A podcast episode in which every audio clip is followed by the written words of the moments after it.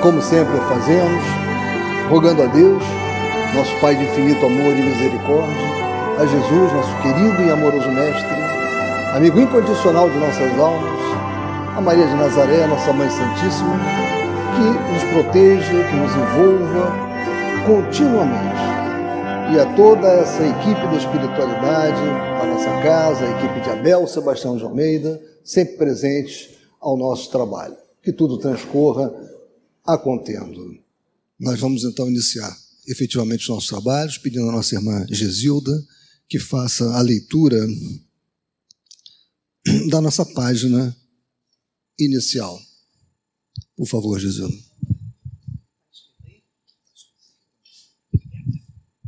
Esse aqui não precisa de Está muito grande. Tá muito bem, então nós vamos hoje fazer uma leitura de uma página que é do livro Religião dos Espíritos, né? vem através de Emmanuel a psicografia de Francisco Cândido Xavier. Desce elevando, desce, elevando aqueles que te comungam a convivência, para que a vida em torno suba igualmente de nível. Se sabes, não firas o ignorante. Oferece-lhe apoio para que se liberte da sombra. Se podes, não oprimas o fraco. Ajuda-o de alguma sorte a fortalecer-se para que se faça mais útil. Se entesouraste a virtude, não humilhes o companheiro que o vício ensandece. Estende-lhe a bênção do amor como adequada medicação.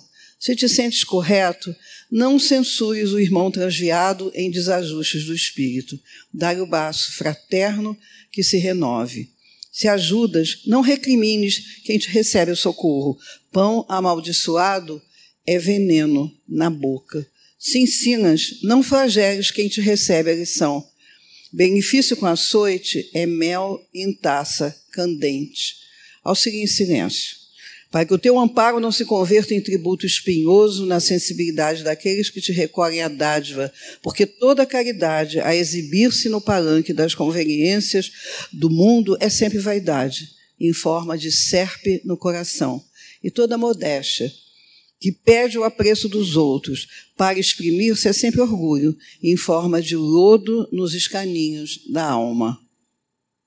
Nesse sentido, não te esqueças do Mestre, que desceu até nós revelando-nos como sublimar a existência. Anjo entre os anjos, faz-se pobre criança necessitada do arrimo de singelos pastores.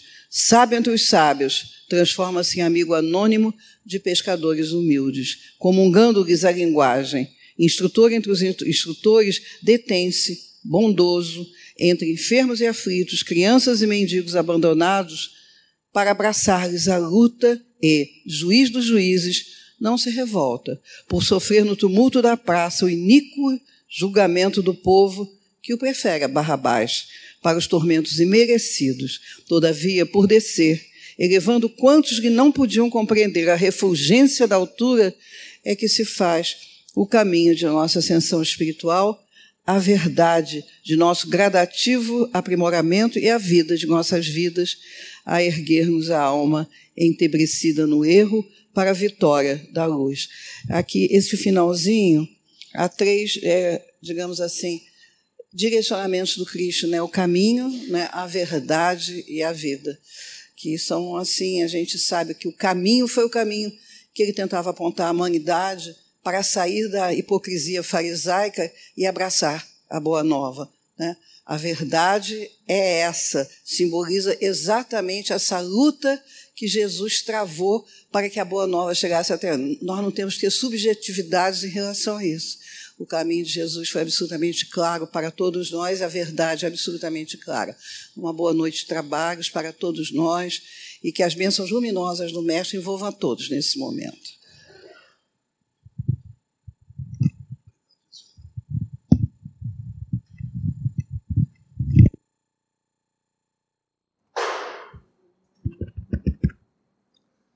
Bem, meus irmãos, nós vamos dar então continuidade ao estudo do Evangelho segundo o Espiritismo. Hoje eh, falaremos sobre o item 13 do capítulo 7. Bem-aventurados os pobres de espírito, missão do homem inteligente na terra.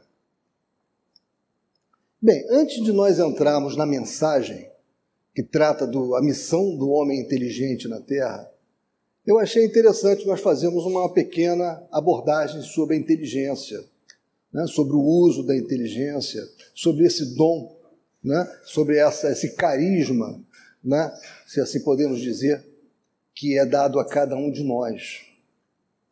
Então, é, chamei atenção para essas duas coisas que aparecem sempre no universo: é? matéria, substância, e movimento, que é força. É? Então, no universo, a gente encontra sempre isso. Né? A gente pode, se simplificando, né, fazendo uma redução ao mínimo né, possível, nós vamos encontrar no universo matéria, substância e movimento, que é a força. E o homem encontra em si esses dois vetores, matéria e força e mais um terceiro, com o qual o conheceu, viu e mediu os outros, que é a inteligência. Né? Ainda falando sobre essa questão da matéria, da força, e agora colocando a inteligência, né? e a vontade, né? ou seja, a inteligência sendo usada com a vontade, o que, é que nós encontramos? Atrás de toda substância em movimento encontra-se a força.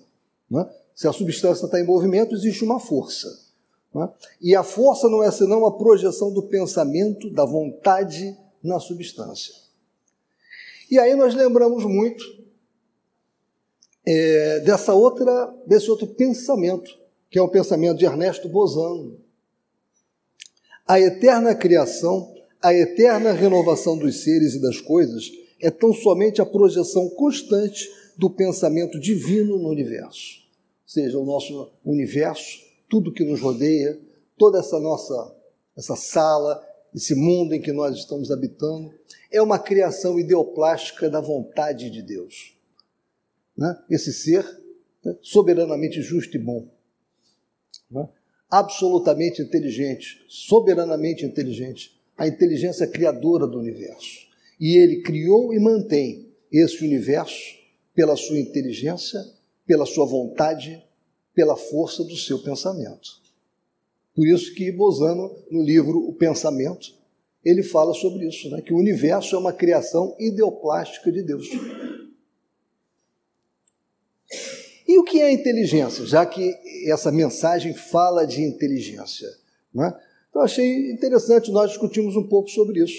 Inteligência é a capacidade de fazer distinções. Quando mais você for capaz de distinguir aspectos concretos e abstratos do ambiente em que vive, mais inteligente estará sendo. Então vejam que aí você já tem um descolamento de inteligência e de conhecimento. Porque conhecimento é acúmulo de informação. Inteligência é isso que nós acabamos de ver essa, essa capacidade pessoal que varia de cada um de nós de fazer distinções. Então, distinguir é, portanto, tornar visível o que antes era invisível. E é o que nos permite intervir. Né? Nós intervimos no mundo né? através da nossa capacidade de fazer distinções, ou seja, usando a nossa inteligência. Isso vale para todos os ambientes e profissões. O médico, que distingue detalhes sutis em um conjunto de sintomas e faz um diagnóstico correto. O engenheiro, que distingue com clareza a melhor opção entre os materiais disponíveis. O vendedor, que distingue o argumento certo para cada momento da transação. O que é isso? Ele está usando a inteligência dele. É uma das características da inteligência, nós vamos ver mais adiante, que ela tem várias classificações. É? Então, essa inteligência do vendedor, por exemplo, é uma inteligência interrelacional. Você não pode ter um, um vendedor. vendedor. Ah, existe aquela inteligência que é aquela inteligência racional, matemática. Não é? Muitas das vezes, aquele que é muito bom em cálculo, ele não é bom em fazer um trabalho que envolva relação com os demais. É? Eu estou vendo isso hoje, quando eu cheguei, é, vi no nosso ali no nosso bazar, fiquei muito feliz, a nossa, a nossa irmã Lúcia lá, dizendo que está vendendo bastante, né? né? Vendendo na pá da tarde, vendendo à noite. O que, que é isso? Né? É a inteligência dela, interrelacional. Ela está bem naquela função que está executando, está feliz e está trazendo recursos importantes para a nossa casa. Né? Assim, pelo número de distinções que uma pessoa é capaz de fazer em um determinado ambiente ou contexto, esse contexto está escrito errado, você percebe se ela é mais ou menos inteligente. Bom, isso aí foi tirado é, dessa obra que eu coloquei embaixo. Né? Então, essa é a questão da inteligência. Né? Nós estamos falando, o título do nosso estudo é A Missão do Homem Inteligente sobre a Terra. Então, inteligência é isso. E é importante a gente saber que inteligência não é conhecimento. Você pode ter uma pessoa com muito conhecimento, muita informação, mas ela não tem a mesma inteligência, a mesma capacidade de fazer distinções que um outro que muitas vezes tem muito menos informação do que ela, muito menos conhecimento que ela. Quem de nós não conhece alguém genial atrás de um balcão de padaria ou no supermercado? Não que isso seja de, é, de, de desmerecer nenhum, todo trabalho é meritório. Eu não estou falando sobre isso, eu estou querendo falar sobre essa questão da inteligência. Só que aquela pessoa muitas das vezes não teve a oportunidade de ter uma formação né, que pudesse fazer com que ela tivesse um outro trabalho, mas ela demonstra ali atrás daquele balcão, naquele trabalho não tão nobre às vezes quanto o de um médico, a inteligência muito, muito é, apurada? Você, pelo conversar com ela, você percebe que ela rapidamente interpreta o que você está dizendo, rapidamente percebe as coisas, faz distinções. Então, isso é inteligência. E a sabedoria. A sabedoria é muito mais do que tudo isso. Né? A sabedoria é o clímax, é o ápice. Né? Quando a pessoa tem a sabedoria, ela já introjetou nela não só conhecimento, ela já tem uma inteligência grande, ela tem condições, ela tem a, de vivenciar tudo aquilo que ela sabe. É? Eu tenho até uma. Trouxe para vocês, quando a gente fala de sabedoria, né? Uma, essa obra aqui, a essência da sabedoria, a arte de viver.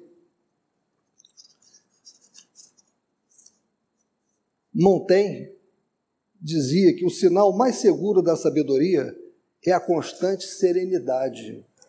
Eu, quando li isso aqui, eu estava lendo, tem vários, nesse livro você tem vários, é, várias frases e pensamentos sobre sabedoria, conhecimento, inteligência, mas essa frase, que é uma delas, esse pensamento que é um deles, me deixou assim, marcou em mim, porque as pessoas que, que eu conheci e que identifiquei nelas realmente por serem possuidoras de sabedoria, elas tinham essa serenidade, né? essa capacidade de, de saber ouvir muito mais do que falar, de reconhecer que há muito mais a aprender daquilo que, do que ela já aprendeu. Né? Basta nos lembrarmos de Sócrates, né? aquela frase famosa de Sócrates: Eu sou o mais sábio dos sábios porque eu sei que não sei nada. E justamente ele, que era um homem luminoso, em termos de inteligência, de sabedoria, né, de conhecimento. Mas, indo à frente, ideias principais né, sobre inteligência para nós chegarmos no texto do Evangelho. Né? Durante muito tempo, a inteligência humana foi considerada sinônimo de pensamento racional, lógico. Com o progresso, estudos científicos concluíram que há diferentes tipos de inteligência. Lembra aquilo que eu falei? Sobre a inteligência interrelacional da nossa irmã que está lá no bazar e conseguindo sucesso de vendas. Essa é uma das características de inteligência. Né? O conceito de múltiplas inteligências surgiu com as pesquisas de Howard Gardner na década de 80, 1980, na Universidade de Harvard, Estados Unidos, que classificou a inteligência em visual espacial, musical, verbal, lógico-matemática interpessoal, intrapessoal, corporal sinestésica. Mais tarde, o pesquisador acrescenta a lista inteligência naturalista e inteligência existencial. Vejam quantas classificações da inteligência, né? Porque às vezes a gente fica pensando, só aquele que. É muito comum isso, né? Só aquele que sabe fazer operações matemáticas é, rapidamente, ou que tem uma grande facilidade com cálculo, esses é que são os inteligentes. Não, gente. Essa é uma das características da inteligência. Né? Aquele tem a inteligência lógico-matemática. Mas muitas das vezes a inteligência dele interpessoal é pequena, intrapessoal também. Né? Estudos recentes indicam que a inteligência humana possui outras dimensões que extrapolam a classificação de Gardner, tais como a inteligência emocional e a inteligência espiritual. Para o Espiritismo, a inteligência humana não se restringe ao raciocínio, mas apresenta muitos outros aspectos, evidenciados com o auxílio dos órgãos corporais à medida que o espírito progride. Os órgãos são os instrumentos da manifestação das faculdades da alma. Essa manifestação se acha subordinada ao desenvolvimento e ao grau de perfeição desses mesmos órgãos, como a excelência de um trabalho está subordinada à qualidade da ferramenta. Isso nós encontramos no Livro dos Espíritos, questões 369 e seguintes. Na verdade, na questão 370, ela é bem interessante também para isso que nós estamos falando.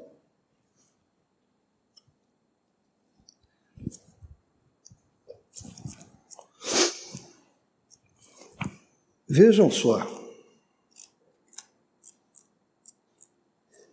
Devia estar tudo na, aqui já no nosso, na nossa apresentação, né? mas não tem jeito, né? Olha o que, que diz a 370. Da influência dos órgãos se pode inferir a existência de uma relação entre o desenvolvimento dos do cérebro e o das faculdades morais e intelectuais. Não confundais o efeito com a causa, respondem os espíritos.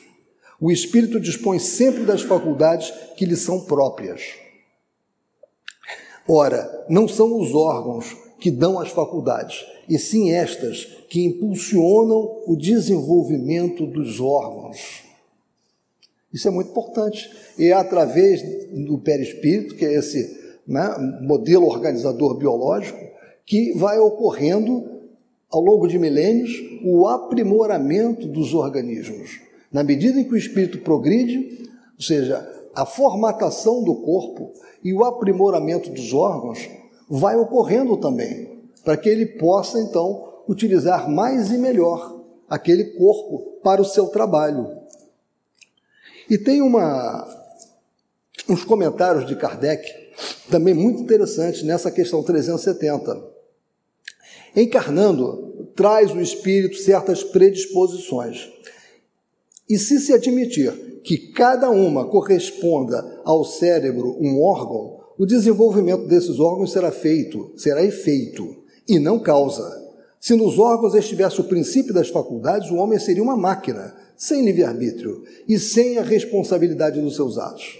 Forçoso, então, fora admitir-se que os maiores gênios, os sábios, os poetas, os artistas, só o são porque o acaso lhes deu órgãos especiais de onde se seguiria que sem esses órgãos não teriam sido gênios, e que assim o maior dos imbecis houvera podido ser um Newton, um Virgílio ou um Rafael, desde que de certos órgãos se achassem providos. E ele continua aqui. Mas vocês sabem muito bem que houve um projeto de pesar o cérebro de Einstein. É? Como se, se Einstein fosse aquele gênio por causa do cérebro dele. E a doutrina espírita nos mostra, muito pelo contrário, Einstein já trouxe aquele cabedal e foi dado a ele a possibilidade de usar aquele cabedal, abrir-se as portas do conhecimento que ele já tinha no seu perispírito, porque é no nosso perispírito que são armazenadas todas as informações, conhecimentos, experiências que nós adquirimos milenarmente. Porém, quando nós encarnamos, não nos é dado receber, voltar com toda esse, todo esse cabedal para o nosso conhecimento. Né? Algumas vezes, algumas vezes, nos é permitido que isso aconteça. E isso acontece por missão. Nós temos então uma missão a cumprir. E aí sim, aí desabrocha em nós aqueles conhecimentos inatos que fazem com que pessoas na tenra idade, como foi o caso de Leibniz, de Mozart e tantos outros, apresentarem condições de fazer coisas aparentemente incompatíveis com a idade. Não foi nenhuma quebra de lei natural, foi uma possibilidade né, que foi dada àqueles espíritos de poderem usar os conhecimentos milenares adquiridos. Então, eles não são pessoas especiais, não têm órgãos especiais. Nós, somos absolutamente iguais. Né? Nós temos que entender isso. E Paulo, né, sempre Paulo, ele traz uma mensagem é, na primeira epístola aos Coríntios, capítulo 12, versículos 7 a 11, que começa agora, estamos caminhando para a nossa mensagem, a mensagem que está no Evangelho segundo o Espiritismo. O que diz Paulo? A cada um, porém, é dada a manifestação do Espírito visando ao bem comum. Então veja, o que nós temos, os nossos carismas, né? eles nos são dados visando ao bem comum. Pelo Espírito, a um é dada a palavra de sabedoria a outro, a palavra de conhecimento pelo mesmo Espírito. A outro, fé pelo mesmo Espírito. A outro, dons de cura pelo único Espírito. A outro, poder para operar milagres. A outro, profecia. A outro, discernimento de espíritos. A outro, variedade de línguas. E ainda a outro, interpretação de línguas. Todas essas coisas, porém, são realizadas pelo mesmo e único Espírito, e ele as distribui individualmente a cada um conforme quer. Ou seja, é preciso ler a mensagem de Paulo com todas as chaves que nós já dispomos. Então, Paulo está falando de Deus, que Deus dá a cada um de nós né, os nossos carismas, as nossas características pessoais. Né? O que nos distingue, as nossas habilidades. Né? Daí vocês vejam que o Hermínio de Miranda, nessa obra que nós estamos estudando quarta-feira, ele colocou como título dessa obra Diversidade dos Carismas. Foi o título que ele usou. Então, a palavra de sabedoria, a palavra do conhecimento, ou seja, aqueles que receberam a condição de utilizarem a sua inteligência na encarnação. Isso não não é porque seja um atributo deles, eles sejam melhores do que, do que os outros. Eles têm uma missão a cumprir. Aquilo é para o bem comum, é para elevar as pessoas, é para fazer com que a humanidade melhore aquela inteligência, aquela condição especial que eles têm naquela encarnação. Nesse particular, Leon Denis essa obra também muito conhecida e interessantíssima, O Problema do Ser, do Destino e da Dor. Ele tem um capítulo que fala das missões, a vida superior. Veja o que ele diz: todo espírito que deseja progredir, trabalhando na obra de solidariedade universal, recebe dos espíritos mais elevados uma missão particular apropriada às suas aptidões e ao seu grau de adiantamento. Aí mais adiante, ele escreve: espíritos químicos, físicos, naturalistas, astrônomos prosseguem suas investigações, estudam os mundos, suas superfícies, suas profundezas ocultas, atuam em todos os lugares sobre a matéria sutil, que fazem passar por preparações, por modificações destinadas a obras que a imaginação humana teria dificuldades em conceber. Outros se aplicam às artes, ao estudo do belo sob todas as suas formas. Então vocês vê Leão Denis nos informando exatamente isso, né? Nós recebemos essa condição que muitas das vezes nos diferencia. A nossa inteligência, já que nós, a nossa mensagem é sobre inteligência, missão do homem inteligente sobre a Terra, isso é dado como missão. Existe um compromisso para bem usar essa inteligência. Porque aquele que nos deu, lembre-se de Paulo, aquele que nos deu e aquele que nos deu pode tirar. E Leon Denis, ele faz um preito de agradecimento a todo a toda a ajuda que ele teve para esse trabalho enorme né, de produção literária na doutrina espírita. Olha o que ele diz: subi a custo os atalhos da vida. Dura foi a minha infância, diz Leon Denis. Cedo conheci o trabalho manual e os pesados encargos de família. Mais tarde, em minha carreira de propagandista, propagandista doutrina espírita. Muitas vezes me feri nas pedras do caminho, fui mordido pelas serpentes do ódio e da inveja, e agora chegou para mim a hora crepuscular. Vão subindo e rodeando minhas sombras. Sinto que minhas forças declinam e os órgãos se enfraquecem. Nunca, porém, me faltou o auxílio de meus amigos invisíveis. Nunca minha voz os evocou em vão. Desde meus primeiros passos neste mundo, a sua influência envolveu-me. E as suas, é às suas inspirações que devo minhas melhores páginas e minhas expressões mais vibrantes. Reconhecimento de Leon Denis, né? com relação a essa produção magnânima que ele nos deixou, onde ele reconhece que ele deve ao mundo espiritual, que nunca faltou para ele, né? o apoio em todos esses momentos em que ele fez o melhor do trabalho dele. Usou bem a inteligência dele. Né? E Emmanuel trata disso nessa obra O Consolador, psicografado pelo, por Francisco Cândido Xavier. Emmanuel responde à questão 117. A, a, pergunta é: a inteligência julgada pelo padrão humano será a súmula, o resumo, a condensação, de várias experiências do espírito sobre a Terra? Os, responde ele: os valores intelectivos representam a soma de muitas experiências em várias vidas do espírito no plano material. Uma inteligência profunda significa um imenso acervo de lutas planetárias. Atingida essa posição, se o homem guarda consigo uma expressão idêntica de progresso espiritual pelo sentimento, então estará apto a elevar-se a novas esferas do infinito para a conquista de sua perfeição. E ainda no Consolador, ele responde à pergunta 205. Podemos ter uma ideia da extensão de nossa capacidade intelectual?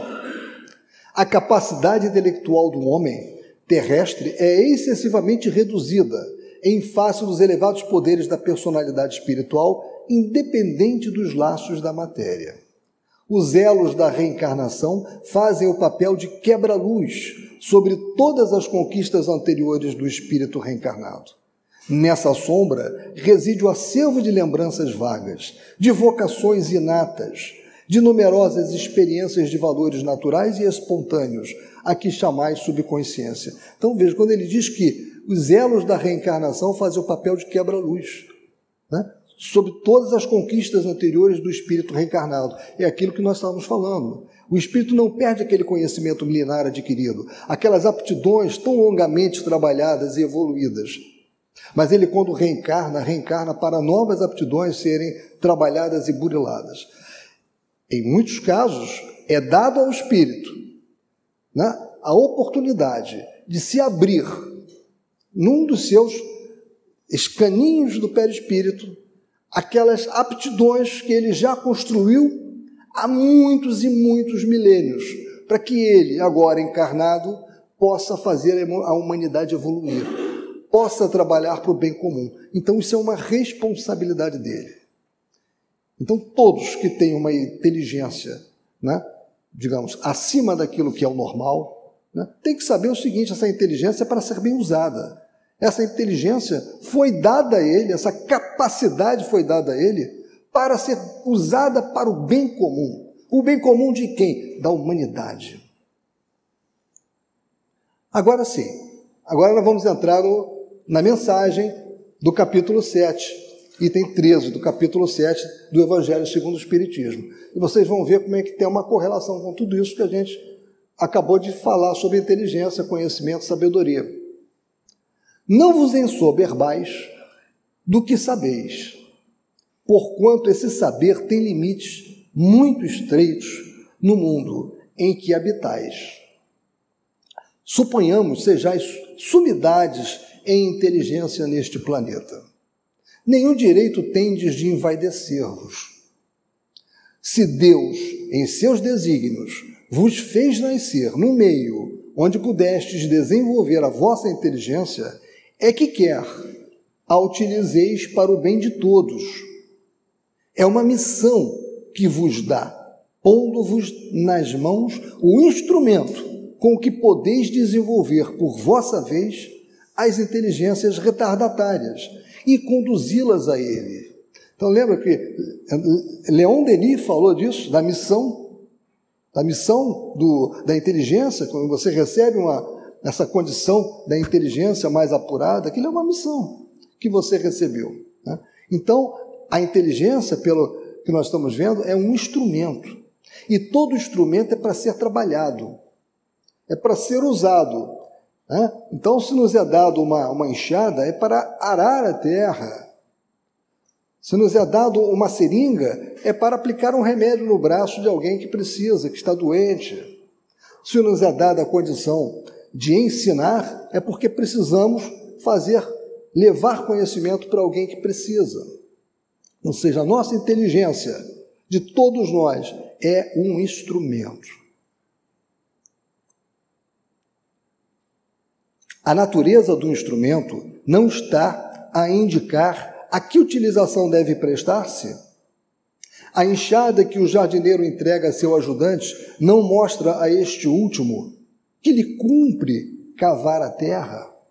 Ou seja, se o dono do jardim entrega uma enxada né, para aquele que ele contratou, para o seu ajudante, é porque ele quer que cave a terra, ele quer que are a terra, ele quer que trabalhe na terra. Se esse trabalho não for feito, o que vai acontecer? Que diria se esse ajudante, em vez de trabalhar, erguesse a enxada para ferir o seu patrão? Dirias que é horrível e que ele merece ser expulso. Faltou o ser aí, né? É isso que acontece. Lembram-se de Paulo, né, que Paulo disse que Deus é que dá aquilo ali. E se ele dá, ele pode tirar a qualquer momento. Então, se o dono do, do jardim deu aquela enxada, ele também pode tirar aquela enxada, como está dito aqui. Não pensemos porque temos a enxada, somos intocáveis. Não. Se nós recebemos a enxada e não usarmos a enxada, nós vamos perdê-la. Dirias que é horrível e que ele merece ser expulso, né? Pois bem, não se dá o mesmo com aquele que se serve da sua inteligência para destruir a ideia de Deus e da providência entre seus irmãos? Não levanta ele contra o seu senhor a enxada que lhe foi confiada para arrotear o terreno? Tem ele direito ao salário prometido? Não merece, ao contrário, ser expulso do jardim? Selo-á, não duvideis e atravessará existências miseráveis e cheias de humilhações, até que se curve diante daquele a quem tudo deve. Aquele que a tem tudo deve. Lembre-se de Paulo, né? Quando ele fala, o Espírito dá, dá sabedoria, dá aquilo, o Espírito, Deus dá. E se dá, ele tira. Então a inteligência é rica de méritos para o futuro, mas sob a condição de ser bem empregada. Se todos os homens que a possuem dela se servissem de conformidade com a vontade de Deus, fácil seria para os espíritos a tarefa de fazer que a humanidade avance. Infelizmente, muitos a tornam instrumento de orgulho e de perdição contra si mesmos. O homem abusa da inteligência como de todas as suas outras faculdades e, no entanto, não lhe faltam ensinamentos que o advirtam de que uma poderosa mão pode retirar o que lhe concedeu. Essa é uma mensagem de Ferdinando, espírito protetor, né, colhida em Bordeaux, 1862. Então, meus irmãos, o que é que nós podemos concluir né, dessa mensagem e daquele preâmbulo? O homem, espírito encarnado, né? Aquele, o ser inteligente, pré-existente, sobrevivente ao corpo, que volta ao corpo por milhares e milhares e milhares de anos, né? sempre evoluindo, né? constantemente. Usa seus talentos, e no caso nós estamos falando da inteligência, promovendo ações, com suas ações, modifica o ambiente e as pessoas, porque essa é, é a finalidade do instrumento. modificar o ambiente em que nós estamos e as pessoas, para o bem, trabalhar para o bem comum. E assim promove o progresso, que é uma lei inelutável. Nós já vimos isso no livro dos Espíritos. Então, meus irmãos, a inteligência e o amor são as alavancas universais do progresso. Seja, apesar da alavanca ser uma máquina simples, quando você estuda física, né? mas você veja que aqui é fundamental. Dá-me uma alavanca e moverei o mundo. Quem não conhece essa frase, né? Tudo depende do braço da alavanca e do ponto de apoio. Então, a nossa alavanca é a inteligência, mas só a inteligência sem o amor não é suficiente. É por isso que eu digo: é, a mensagem de Cristo, a mensagem que Jesus nos trouxe, é o maior código de ética que nós poderíamos ter, porque é o código de ética universal. E eu não me canso de, de, de afirmar isso e repetir.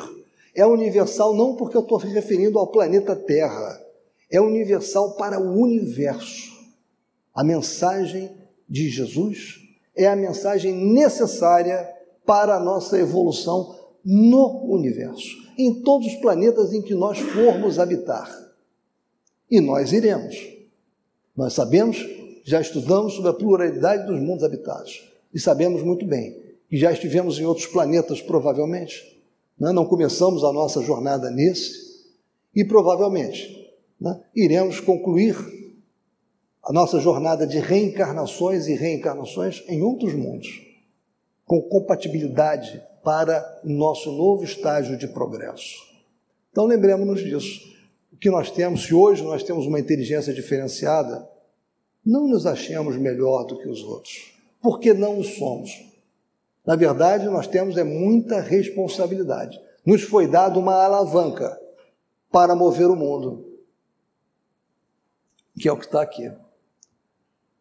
Então, meus irmãos, era essa mensagem que eu queria passar para vocês, dessa missão do homem inteligente sobre a terra, né, que está no, no capítulo 7, item 13 do Evangelho segundo o Espiritismo.